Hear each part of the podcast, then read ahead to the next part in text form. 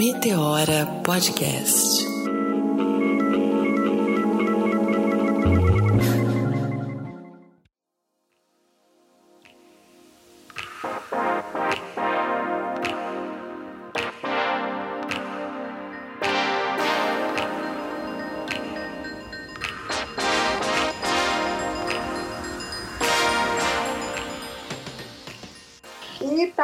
Começando mais um Meteora Podcast. Eu sou Cris Guterres. Olá, pessoal. Eu sou Renata Hilário.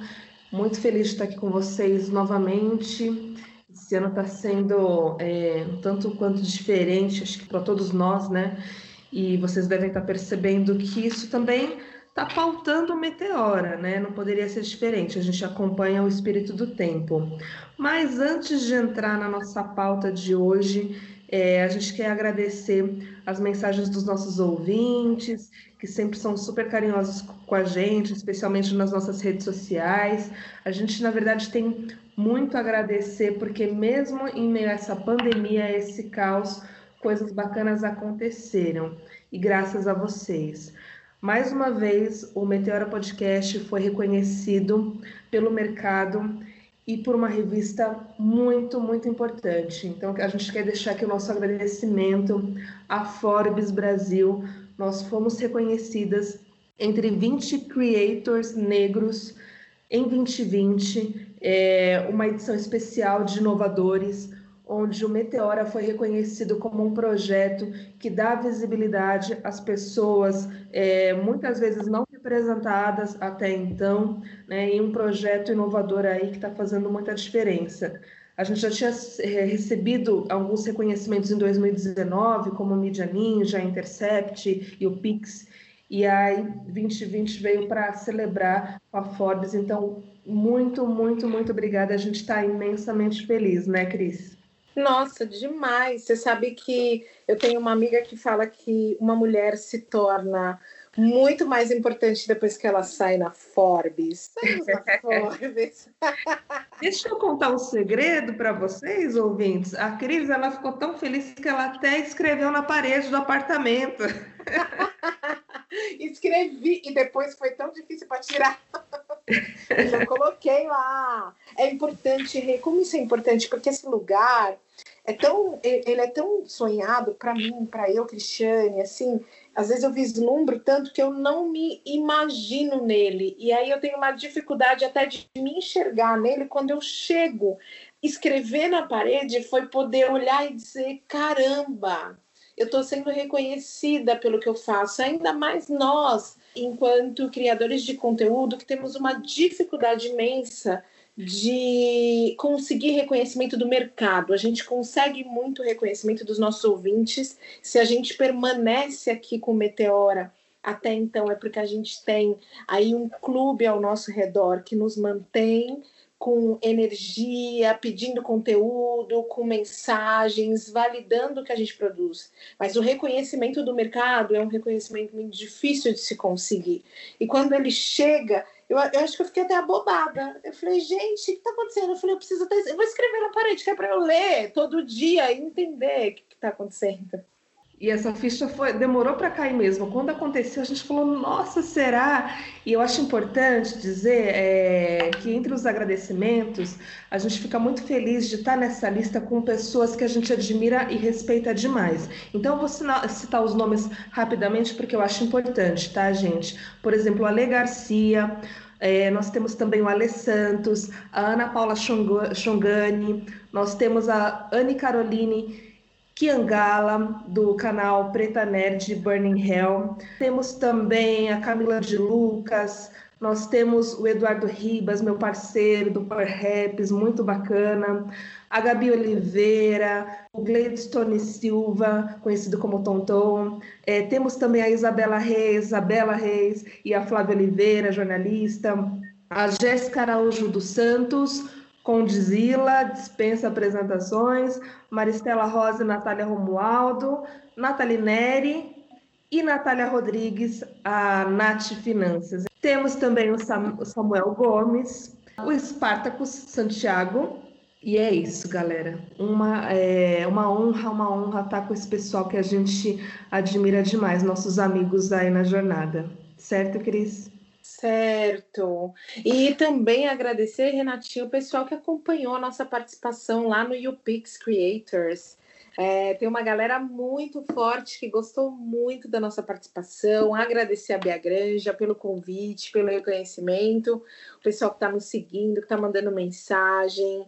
Obrigada, agradecemos. E vou também agradecer porque eu tive aí representando Meteora no Spotify Sound Up, que é um projeto do Spotify que está investindo em jovens negros e indígenas financeiramente e educacionalmente. Esse pessoal está tendo um curso com uma galera muito bacana e eu pude representar o Meteora e fazer a abertura desse evento aí, que é um dos primeiros grupos que o Spotify está formando no mundo. São pessoas que eles estão investindo para serem os futuros hosts de podcasts aqui no Brasil. Eu tenho algo a dizer e explicar para você, mas não garanto, porém, que é engraçado eu serei desta vez. Para os manos daqui, para os manos de lá. Se você se considera um negro pra negro, será. Mano, sei que problemas você tem demais e nem na rua não te deixa. Agora vamos falar do nosso tema, meteora de hoje, nosso tema meteórico de hoje. Estamos a menos de 60 dias das eleições municipais no país e, ao nosso ver, não há como processarmos uma transformação política real no Brasil sem que ela se inicie por um recorte de raça e gênero.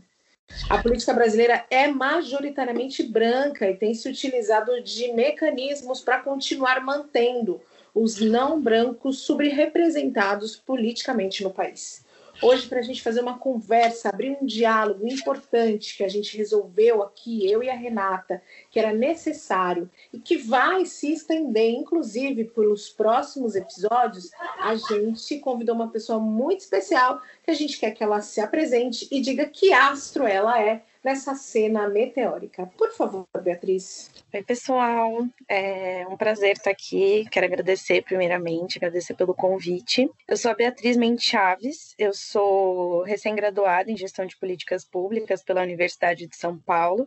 E durante essa trajetória acadêmica, eu tenho me dedicado a estudar o processo eleitoral brasileiro com foco no financiamento eleitoral de candidaturas femininas e negras. É, ao longo da minha atuação, eu tive algumas experiências com projetos sociais para o fomento de protagonismo juvenil, é, atuei com o terceiro setor e também trabalhei com monitoramento legislativo e relações governamentais. Atualmente eu estou participando como delegada brasileira é, da cúpula do, do U20, que é o grupo oficial da juventude do G20, e trabalho aí com capacitação também de lideranças brasileiras e esse foco na política brasileira. Beatriz, seja bem-vinda. Obrigada por você estar aqui com a gente nessa conversa tão relevante. Muito obrigada, eu que agradeço. Beatriz, eu li seu artigo incrível na Folha, junto com a Gabriela Chaves. E quero começar com, da mesma maneira que vocês começaram, trazendo Abdias do Nascimento, né, numa fala de que neste pretensioso conceito de democracia racial, apenas um dos elementos raciais tem qualquer direito ao poder no Brasil, o branco. Bem, a seu ver, é, quais os mecanismos que existem? Tem como a gente mapear mecanismos que estão excluindo a população negra, a população indígena, essa população não branca dos cargos eletivos no Brasil? É, os estudos anteriores, a gente tem estudos que tentam entender a questão da representatividade no Brasil, tanto olhando para a ausência de mulheres na política, como para a ausência de negros na política. Para a questão das mulheres na política, a gente tem é, o sistema eleitoral brasileiro e principalmente a postura dos partidos políticos como a principal causa é, da dificuldade de acesso desse grupo é, aos cargos legislativos aqui no Brasil. Né? E dentro dessa questão dos partidos políticos, o principal problema é o subfinanciamento de candidaturas femininas. A gente tem uma discriminação pelos próprios partidos políticos que optam por investir em candidaturas que eles consideram mais competitivas, no caso, é, esse perfil masculino e branco, e também a gente tem uma questão de uma limitação da rede social e política dessas candidaturas, né? E o caráter muito individualista das campanhas brasileiras brasileiras. Então, são alguns dos empecilhos que as mulheres, é, as pesquisas em relação às mulheres na política apontam, e no mesmo sentido, os estudos em relação à escassez de negros na política, eles vão para o mesmo sentido. Então, a gente não tem um problema de candidaturas, a gente tem um problema nas chances de sucesso eleitoral, nos mecanismos que possibilitam que essas candidaturas sejam eleitas. O Tribunal Superior Eleitoral decidiu que o dinheiro destinado para os partidos políticos deve ser dividido proporcionalmente entre candidatos negros e brancos. A nova regra vale a partir das eleições de 2022. No final do mês passado, respondendo a um questionamento da deputada federal Benedita da Silva, pelo PT do Rio de Janeiro, o Tribunal Superior Eleitoral acabou aprovando o financiamento proporcional entre candidaturas negras e brancas. Eu queria que você explicasse para a gente o que isso na prática realmente significa. Atualmente, a gente tem uma discrepância, né? A gente tem uma, é, uma diferença muito grande entre a distribuição de recursos dentro dos partidos políticos. Essa medida, ela faz parte de um conjunto de questionamentos, né, da Benedita da Silva, que junto com a UNEAFRI, com o Instituto Marielle Franco, eles vêm tentando pressionar o TSE é, em relação a desigualdades na distribuição de recursos dentro dos partidos políticos e na forma como a dinâmica eleitoral está posta. Na prática, o TSE ele obriga que os partidos políticos eles invistam é, o mesmo percentual de recurso que, as, que a raça das candidaturas. Né, que o mesmo percentual de candidatos, então se você tiver 30% das candidaturas negras, ele obriga que os partidos políticos destinem 30% dos recursos para esses candidatos. Ô Bia, e me fala uma coisa, a gente já vai conseguir ver essa diferença agora em 2020? Não, é só é, a partir da próxima eleição? E quais são suas expectativas para essa próxima eleição aí que está que tá bem pertinho já? Bom, a gente em relação a gente, apesar da medida ela ser positiva e ela ser um ganho para o movimento social negro, ela ainda é uma medida insuficiente que precisa de regulamentação. Então, apesar da gente ter é, o estabelecimento de proporcionalidade entre a quantidade de recursos e a quantidade de candidatos, você ainda não tem estabelecimento do mínimo de candidatos necessário. Então, a gente pode ainda ter o cenário de alguns partidos políticos que nem sequer apresentam candidaturas negras e esses partidos eles não vão ter o menor prejuízo. Né? Um outro problema que a gente ainda tem é a questão das candidaturas laranjas. Então, como garantir que esses candidatos de fato representem candidaturas reais e não só nomes fantasmas para cumprir uma determinada cota? Então, apesar dos benefícios, eu acredito que ainda existem obstáculos no âmbito da regulamentação né, dessa decisão. E em relação especificamente às próximas eleições, é, na forma como o debate público está se dando, principalmente aqui no Brasil, a gente tem é, a questão racial, ela está em alta, ela está sendo debatida. Então, eu acredito que inevitavelmente os partidos políticos eles vão lançar mais candidaturas negras como reflexo né, de uma agenda que está surgindo politicamente no Brasil. Mas não necessariamente esses partidos políticos estarão é, necessariamente comprometidos com a agenda racial e não uhum. necessariamente esses candidatos né, representam os interesses da população negra. Então é muito importante que a gente fique atento às candidaturas que estão sendo lançadas e principalmente essa questão de uma representação meramente descritiva, né? A gente precisa precisa olhar para a substância, precisa olhar para a atuação dessas pessoas para, de fato, direcionar esse debate, direcionar esse legislativo para um cenário mais representativo. Não, esse, é, esse ponto que você traz é primordial, porque não é porque o candidato é negro que ele realmente esteja comprometido com as pautas que poderiam melhorar o acesso da população negra aos diversos equipamentos, aos direitos e às garantias. E isso a gente já sabe com muita. o quanto é importante que a gente realmente conheça as propostas desse candidato antes que a gente vote nele, né? Um parlamento composto por negros e índios. Na liderança, uma mulher negra. Pode parecer difícil acreditar, mas isso existiu no Brasil clandestinamente no século XVIII. Esse parlamento fazia parte do Quilombo do Piolho, que funcionava lá em Mato Grosso. A líder, Teresa de Benguela, é lembrada todos os anos no dia 25 de julho. Mas e hoje? Como é a participação de negros e indígenas na política brasileira? Segundo o Tribunal Superior Eleitoral, 76% dos eleitos em 2014 são brancos, ou seja, outras etnias ocupam menos de um quarto do Congresso Nacional. O senhor já votou em candidatos negros? Não. Nunca pensei nisso não, né? Boa ideia, né? Eu não escolho não, filho. Pra mim é tanto faz. Por quê? É o primeiro que chegava assim, às vezes eu não estava nem pensando no momento, já me dava ali logo o papel, eu já ia e votava logo assim. A senhora se lembra de algum deputado ou senador que esteja agora no Congresso e que seja negro? Não, não me lembro. Nós temos poucos candidatos negros normalmente nas eleições brasileiras, mas eu percebo que ainda os poucos têm uma dificuldade grande de se elegerem. Você acredita que esse insucesso estaria muito mais relacionado a um não reconhecimento da população negra deste candidato ou a falta mesmo de financiamento para que ele faça uma campanha que atinja mais pessoas? A dificuldade das candidaturas negras aqui no Brasil, ela é reflexo né, do racismo estrutural, da formação histórica do nosso país. Então, é, ela está atrelada a diversas causas. Né? A gente tem, por um lado, sim, um eleitorado que é, tem esses resquícios racistas, só que o peso desse eleitorado é muito menor do que em relação aos partidos políticos. É, diversos estudos, apesar do Tribunal Superior Eleitoral ter incluído a questão de raça nas candidaturas só em 2014, a gente tem diversos estudos que mostram que o principal problema para as candidaturas negras é a questão do financiamento eleitoral.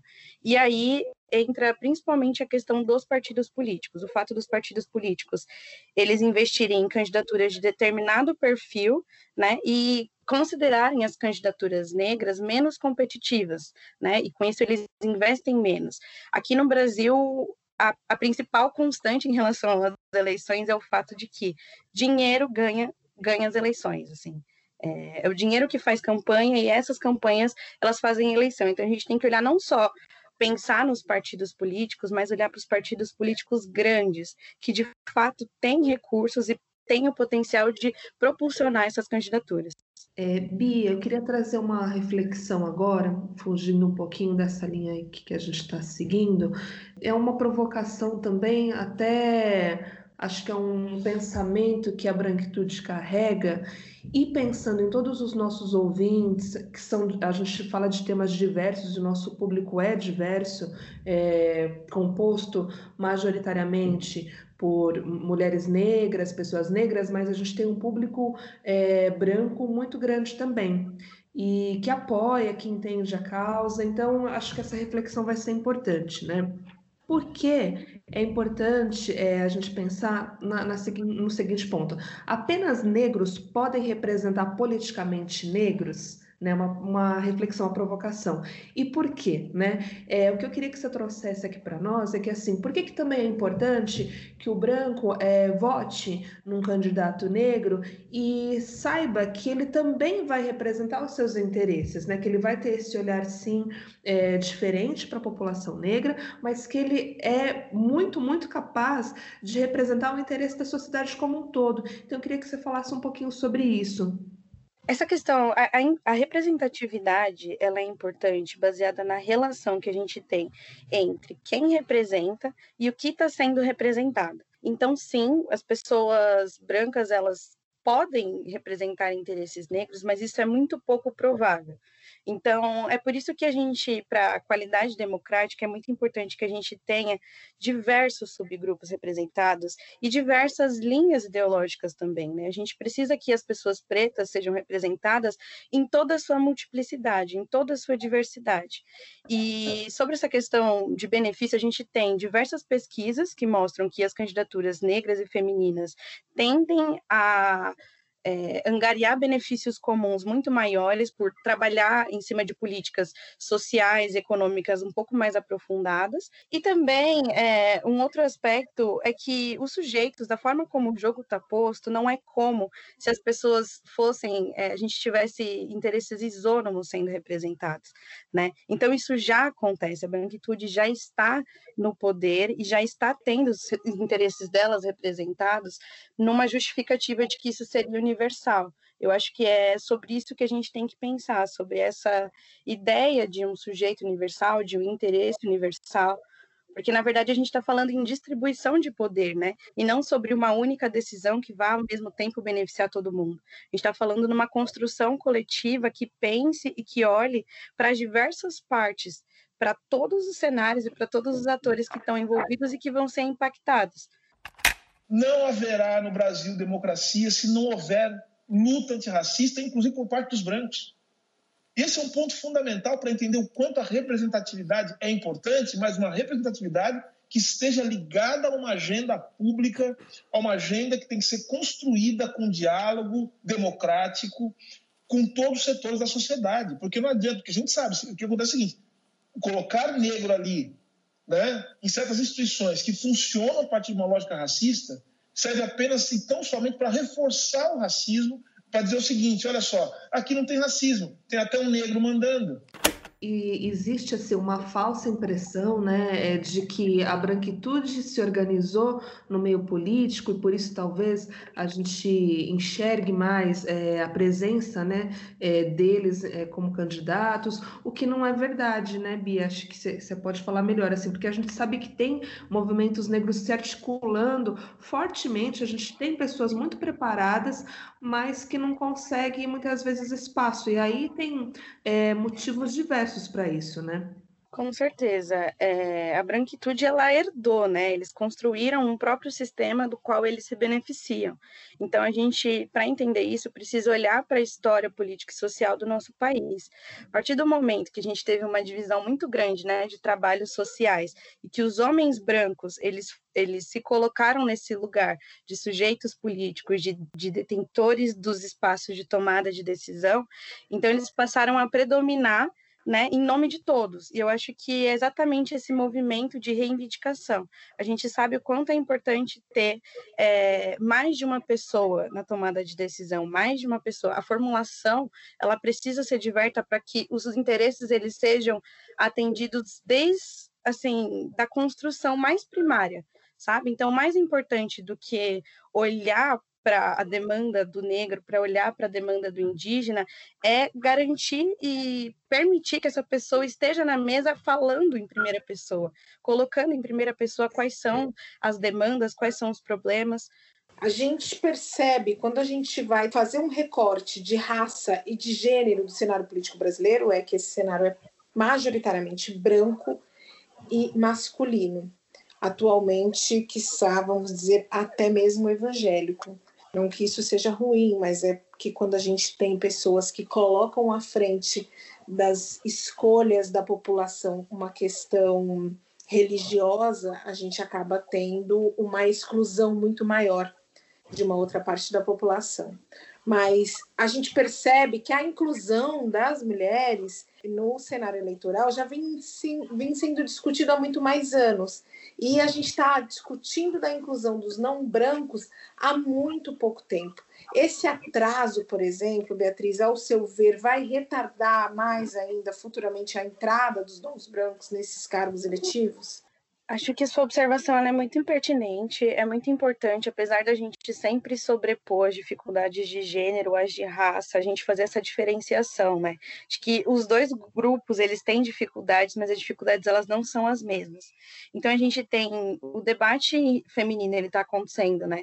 É, no âmbito regulatório, como você disse, desde 1995, e foi percebida a ineficiência das políticas de cota para mulheres. Isso foi ao longo dos 10 anos subsequentes, e em 2009 a gente tem uma lei que vem para corrigir esse problema. Já no caso dos negros, a gente sequer tem uma política de cotas raciais aqui no Brasil ainda. Então, a gente está falando de dificuldades muito diferentes que, com certeza, se refletem na, na forma como as instituições respondem a esses problemas. Então, como a gente pode resolver um problema que a gente sequer entende? Que até 2014 a gente sequer tinha informação para conseguir entender né? E para além disso, eu também acho que é importante olhar que o processo eleitoral ele é constituído de várias etapas, né? Então a gente tem que olhar desde o momento que essas candidaturas elas são apresentadas, o momento que os partidos políticos distribuem esse recurso, até de fato o momento que essas candidaturas são eleitas. E dentro desse processo, dessa gradação desse processo, a gente consegue ver obstáculos sendo colocados na frente dessas candidaturas o tempo todo. Então a gente tem uma distribuição, os partidos eles optam por candidaturas que têm uma experiência política anterior mais alta, eles optam por candidaturas que têm um grau de instrução é, maior, optam por candidaturas que têm uma rede social é, maior também. Então, tudo isso se apresenta como obstáculos para uma candidatura que é recente, que é jovem, que é feminina, que não tem um histórico na política, que não tem um sobrenome ou um cargo para dar um prestígio social. É, Bia, é muito bacana essa, essa sua visão. E eu estava aqui pensando também, eu sempre tento trazer o olhar do, dos nossos ouvintes, né? É, não é o forte da nossa população essa proximidade com a pauta política, né? É, nunca foi incentivado na, na educação, pelo governo, enfim, a gente não está não tá próximo de viver a política mesmo, né, no nosso dia a dia, a população de modo geral. Mas uh, eu queria até ouvir a sua percepção, né? Se você acha que isso tem mudado, se você acha que essa nova geração, eh, os jovens, têm um outro olhar para isso, como que você vê o reflexo das últimas eleições? A gente vive um momento de polarização muito grande e é, eu acredito né, que, que, quem está nos ouvindo também pode estar sentindo é, a mesma coisa que nós, muitas vezes. Indecisão, ou às vezes ausência mesmo de conhecimento em quem eu vou votar, como conhecer é, os candidatos, as propostas. Isso muitas vezes não é claro para a população brasileira, né? E às vezes, e muitas vezes eu gosto dessa dessa frase eu uso bastante. O óbvio precisa ser dito, porque às vezes o que está muito esclarecido para nós não está para as outras pessoas. Então, quais os caminhos que, que a gente pode buscar para conhecer esses candidatos? Né? Foi um, uma preocupação muito grande de mim, da Cris, de fazer esse programa, porque a gente entende que o Meteor é um ambiente seguro para a gente poder falar, refletir é, da forma mais imparcial possível, mas com esse recorte racial, sim, a gente tem que ter esse olhar, né? É, de, de levar caminhos, de levar reflexão para os nossos ouvintes. E, e aí eu queria aproveitar aqui fazer até um gancho, né? A gente teve uma, umas citações aí nos últimos anos de pessoas bem importantes, é, influenciadores né, intelectuais na cultura, na música, é, para a nossa população negra, como por exemplo o Sueli Carneiro quando mencionou, né, não sou nem esquerda nem direita, continuo uma mulher negra, né? E eu me pego, é, além de algumas pesquisas que mostram que na, na margem mesmo, nas periferias, as pessoas nem estão é, preocupadas com essa questão esquerda ou direita. Né? Isso, às vezes, está num, num, num, outro âmbito, né? eles estão preocupados com outras questões. É, como que isso atravessa essa população? E uma outra citação, assim, que, que acho que mexeu bastante, teve muita repercussão na época, foi a do Brown, né? Que o governo é, perdeu quando parou de ouvir o povo. Né? Então, assim, eu sei que eu falei muita coisa, assim, é um universo que pode trazer mil respostas para nós, mas eu queria o seu olhar, assim, hoje sobre a população brasileira diante da, da política, da tomada de decisão aí para as próximas eleições especificamente da população negra que pode estar com essa dúvida, né, de não se enxergar nessa pauta. Não ser você. E eu pergunto por que você prefere da luta se esconder. Não quero ser um Mandela, apenas dar um exemplo. Não sei se você me entende, mas eu lamento que Irmãos convivam com isso naturalmente. Não proponho ódio, porém, acho incrível que o nosso conformismo já esteja nesse nível. Mas somos nós, resistentes, nunca iguais. Afrodinamicamente, manter nossa honra viva, sabedoria de rua. O rap mais expressiva, ó só, a juventude negra agora tem a voz ativa. É, você colocou, você tocou num ponto central que é a questão da educação política, né? Não é por acaso que a gente não tem a disseminação da, da educação política. Esse desinteresse pela política, ele é benéfico para que as coisas continuem exatamente como elas estão. Então é muito importante que o ouvinte que esteja aqui, ele tenha um momento reflexivo de reação, e mais do que reação, né, de entender os mecanismos ao redor dele.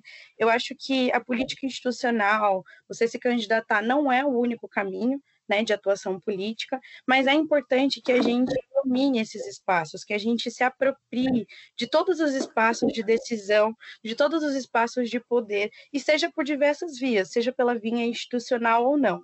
No momento atual, a gente está vivendo a convergência né, de vários momentos políticos diferentes, de vários acontecimentos que são inéditos, muitas vezes na história do mundo. Né? Então, a gente está com um debate racial muito acalorado, a gente tem a ascensão de movimentos de renovação política, né, desde das manifestações de 2013. Então, no cenário brasileiro, uma insatisfação generalizada em relação à política, e, ao mesmo tempo, a gente tem também esse fenômeno da apropriação da internet. Então, essas novas formas de se fazer política, essas novas formas de se comunicar. Tudo isso precisa ser apropriado pelos diferentes subgrupos para a gente tentar quebrar essa, hegemonia a partir da apropriação dessas ferramentas, né? Então eu acho que é importante que as pessoas elas busquem se informar. A gente mais do que nunca tem acesso à informação de qualidade e é muito importante que principalmente no momento eleitoral que está se aproximando, a gente filtre as informações. Vão chegar muitas informações, assim como a gente viu em 2018. As estratégias políticas elas estão migrando para as redes sociais, então a gente vai ter uma enxurrada de informações no Instagram, no WhatsApp, no Facebook, enfim, nas diversas plataformas sociais. E é importante que a gente consiga não só triar essa informação, mas se interessar por ela. Esse posicionamento inerte, esse posicionamento de omissão ou de simplesmente ignorar o cenário político, ele só beneficia quem já está no poder, porque ele perpetua essa hegemonia, ele perpetua essa estrutura.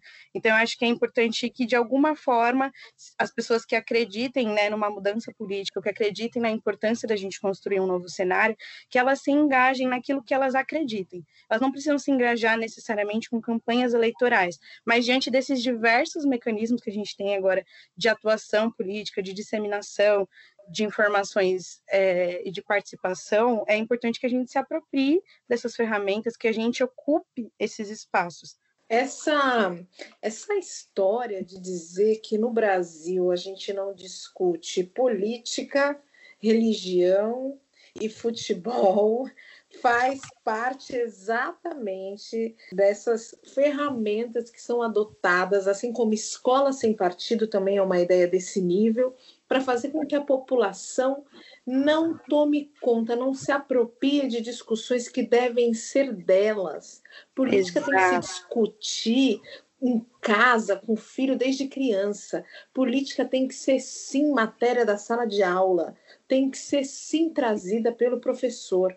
Ou a população, ela toma conhecimento e se apropria da sua história e das possibilidades que ela tem, do poder de mudança que ela tem desse país, ou a gente vai continuar com o Brasil nas mãos de pessoas que só trabalham para governo próprio, para provimento próprio e nunca para fazer nada pela população. A gente vem assistindo a sucessivos governos que não estão conseguindo fazer mudanças nesse país porque a gente insiste em continuar votando nas mesmas pessoas, a gente insiste em continuar votando em políticos que nas eleições passadas estavam aí nas cenas do mensalão, estavam nas cenas das propinas, nas matérias. Aí na, vota na eleição seguinte, vota-se nele novamente. A gente não consegue mudar porque a política não é discutida.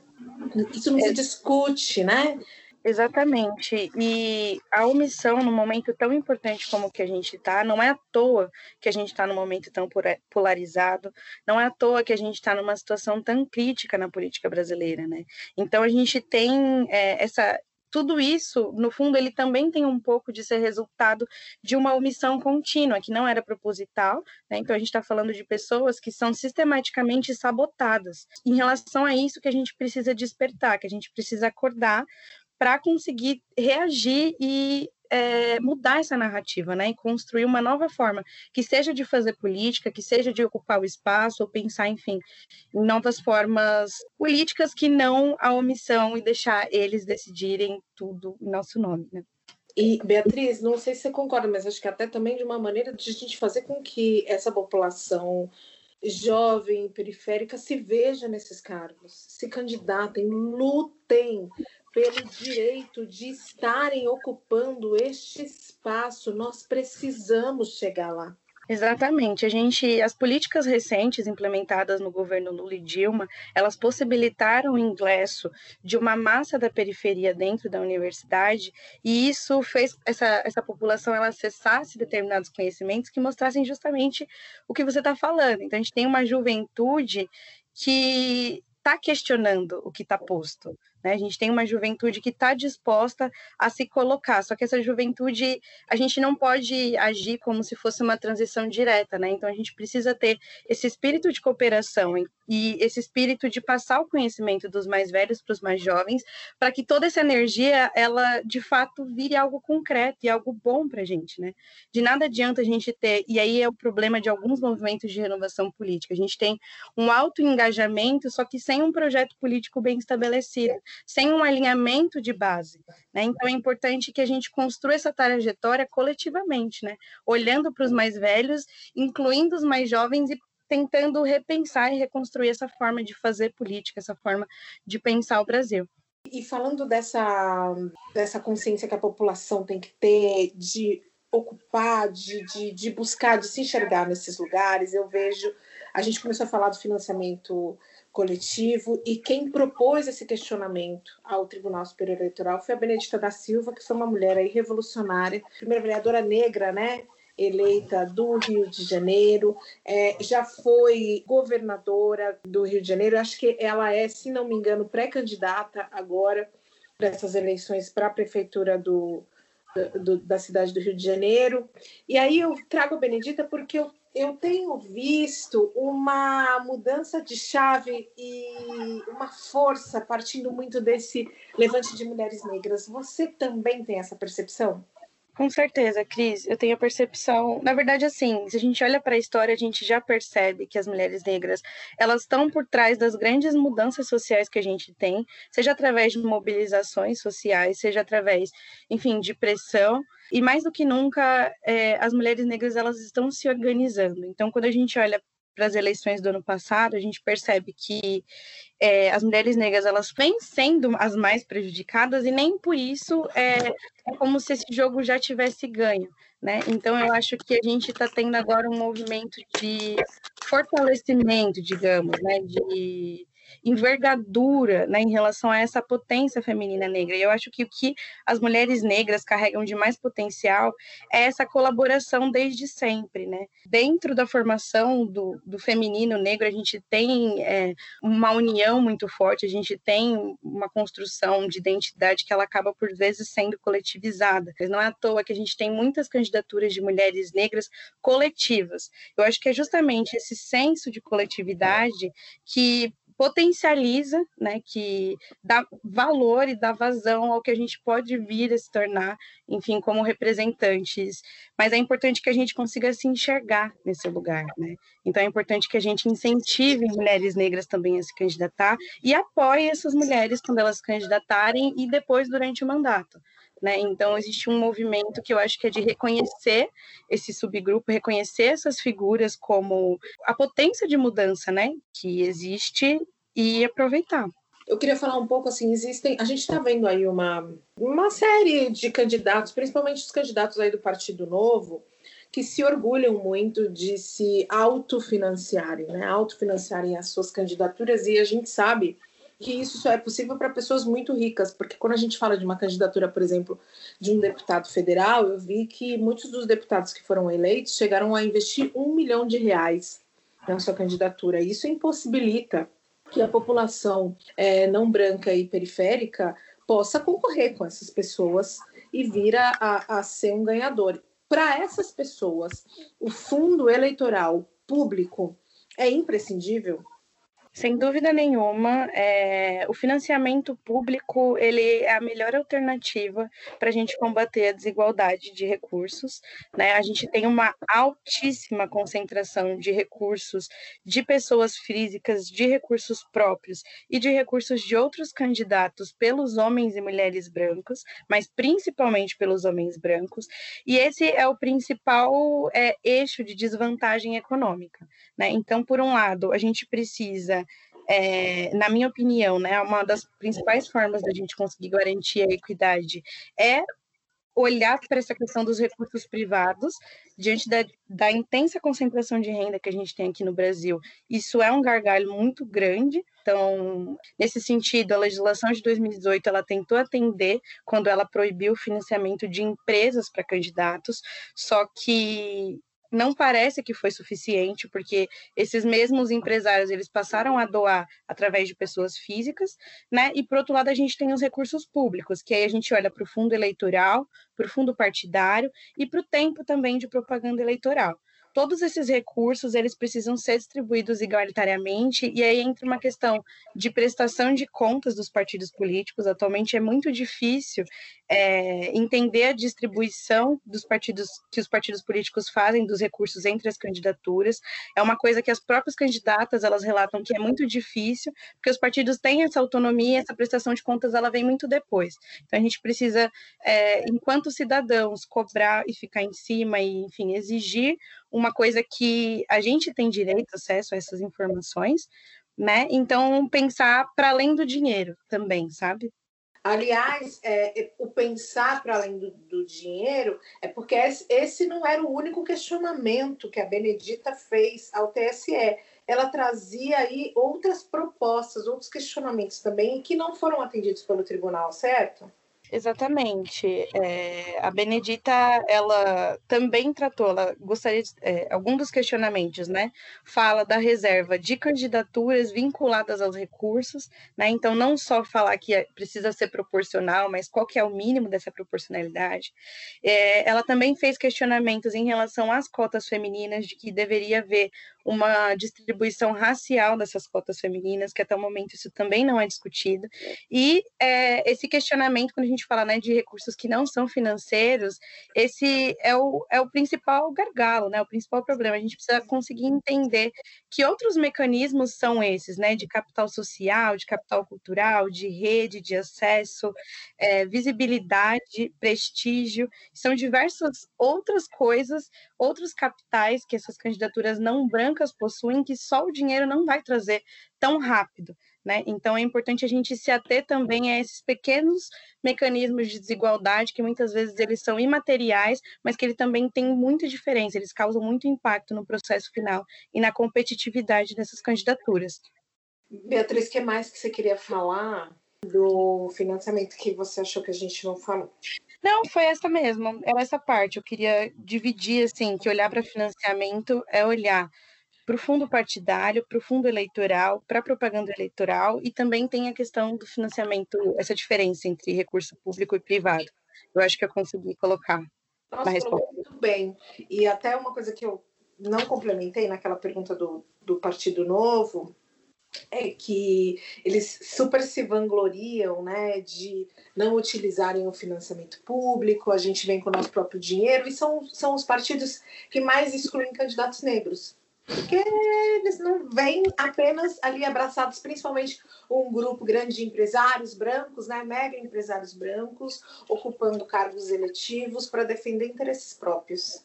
Exatamente, assim, o Partido Novo eu acho que ele representa em parte o que está sendo proposto como renovação política por uma elite brasileira, né? Então eles estão falando de uma renovação que ela é meramente descritiva, né? Então de colocar novas carinhas, mas que elas não, elas de fato a gente precisa pensar em que medida elas de fato rompem, né? em que de fato elas renovam, porque é muito difícil você falar de renovar e você sequer mexer no perfil das pessoas que estão sendo colocadas. O Partido uhum. Novo, nas eleições de 2018, ele subrepresentou todas as candidaturas negras, todas as mulheres para deputado estadual e federal e todos os homens para deputado estadual e federal, pretos e pardos, e sobre-representou as candidaturas brancas. Isso não pode ser um acaso, né? Para eles, eles tratam como se fosse um processo seletivo isento, meritocrático. E olha o que esses valores trazem, né? Então a gente precisa ter um olhar um pouco qualificado, um pouco mais qualificado em relação ao que é essa renovação que está sendo proposta, o que está vindo de novo. É, não dá para a gente falar em renovação quando a gente enxerga pessoas traçando um futuro que vai continuar sendo branco e dos olhos claros. É, essa é uma verdade.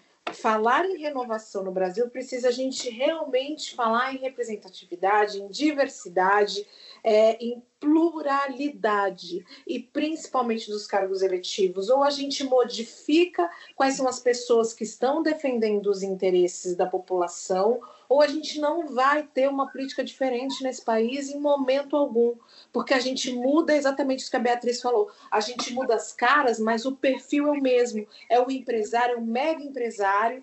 É, ocupando esses cargos e apenas governando para interesses próprios apenas defendendo os próprios interesses. A gente muda qual é a cara do, do, dos é, grandes latifundiários que estão sentados naquelas cadeiras. A gente muda simplesmente a cara, mas o, o, a ideia, o perfil, os interesses sendo defendidos são os mesmos. E aí a gente nunca vai ter ninguém defendendo os interesses da população periférica, da população preta, os interesses da população indígena a gente nunca vai ter ninguém que mude realmente um cenário, sequer um cenário nesse Brasil, não é mesmo, Renatinha?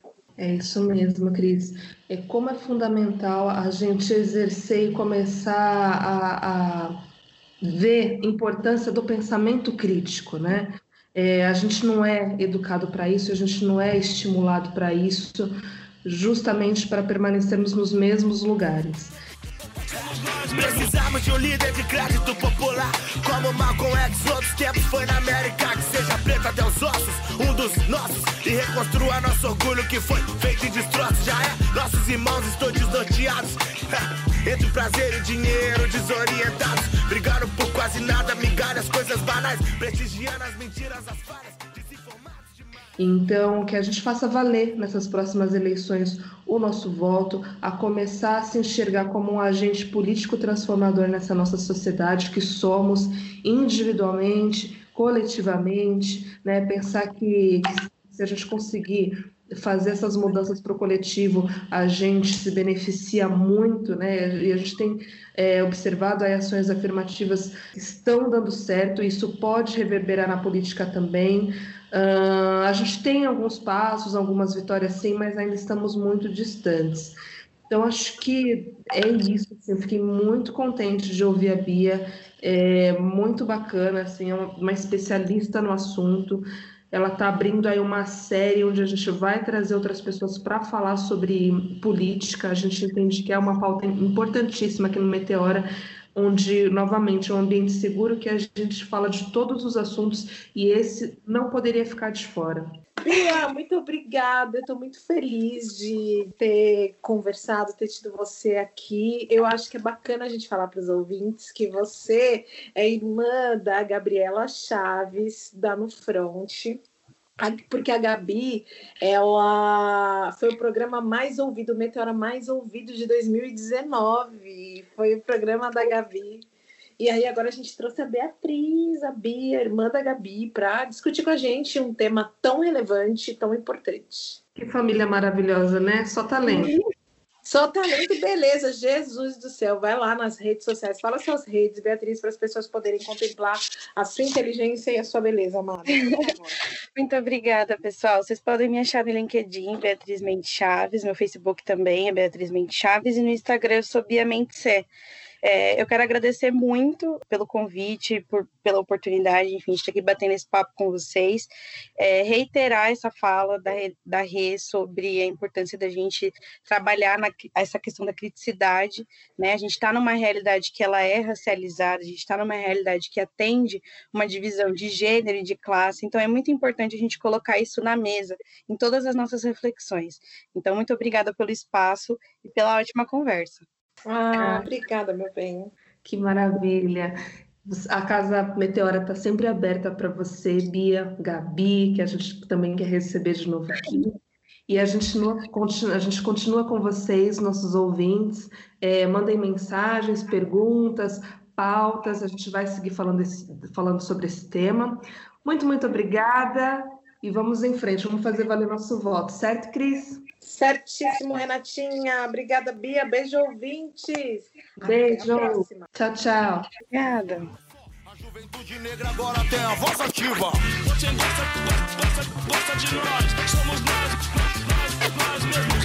Você gosta, gosta, gosta de nós. Somos nós, nós, nós mesmos. Você gosta, gosta, gosta de nós.